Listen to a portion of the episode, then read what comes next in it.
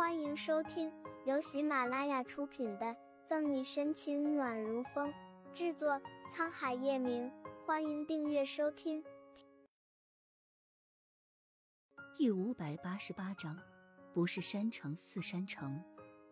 你怎么来了？看着黑脸的叶晨玉，最近刑侦队忙得要死，好不容易有时间了，和叶晨玉约了饭，可这饭还没吃上。又得回来工作了，你竟然放我鸽子！叶晨玉有的小委屈。你也看见了，近日的连环杀人案有线索了。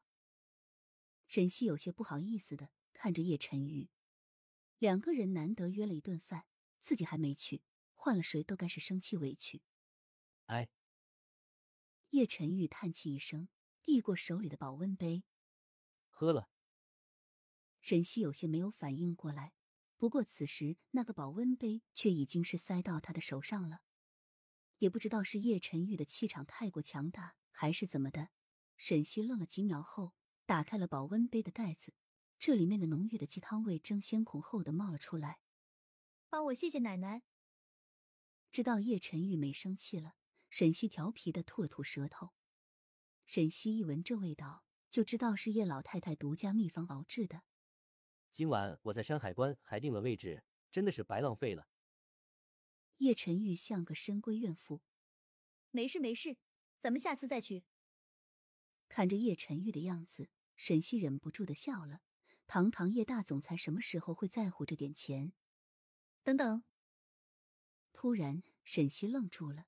他看着叶晨玉，像复读机一般的又重复了一遍：“山海关，天外有天。”人外有人，不是山城似山城。沈西自己叨咕着这一连串的话语，然后又拿出地图，丝毫不理会站在一旁的叶晨玉。叶晨玉像不解的看着沈西，这个女人莫不是加班加疯了？谢谢你，我知道是哪里了。圈住地图上的某个地方，沈西惊喜交加。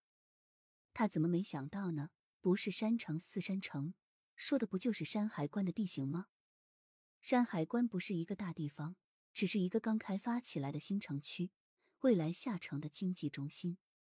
看着沈西如此高兴的样子，叶晨玉的嘴角划过一丝丝不露痕迹的笑意。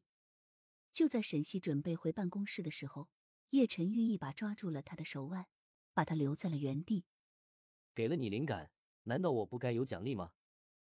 叶晨玉俯身看着沈西，这个女人还真的是个工作狂。连自己都可以被这般的抛弃，你想怎么样？现在在警局，而且自己手里的事情还没有弄完。沈西有些滴溜溜的转着眼睛看着叶晨玉，叶晨玉没有回答，只是将自己的脸凑到了沈西的跟前。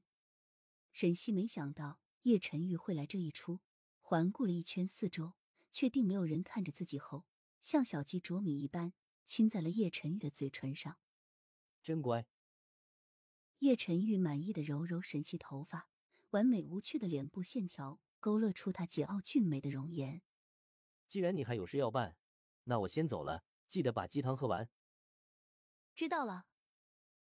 沈西甜蜜的点点头。毕竟这警局不是什么聊天叙旧的地方，叶晨玉再怎么不舍，还是转身离开了。能来看一眼沈西就已经很好了。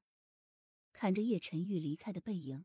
沈西只觉得自己的脸滚烫不止，随后也转身回到了自己的办公室，开始进行部署。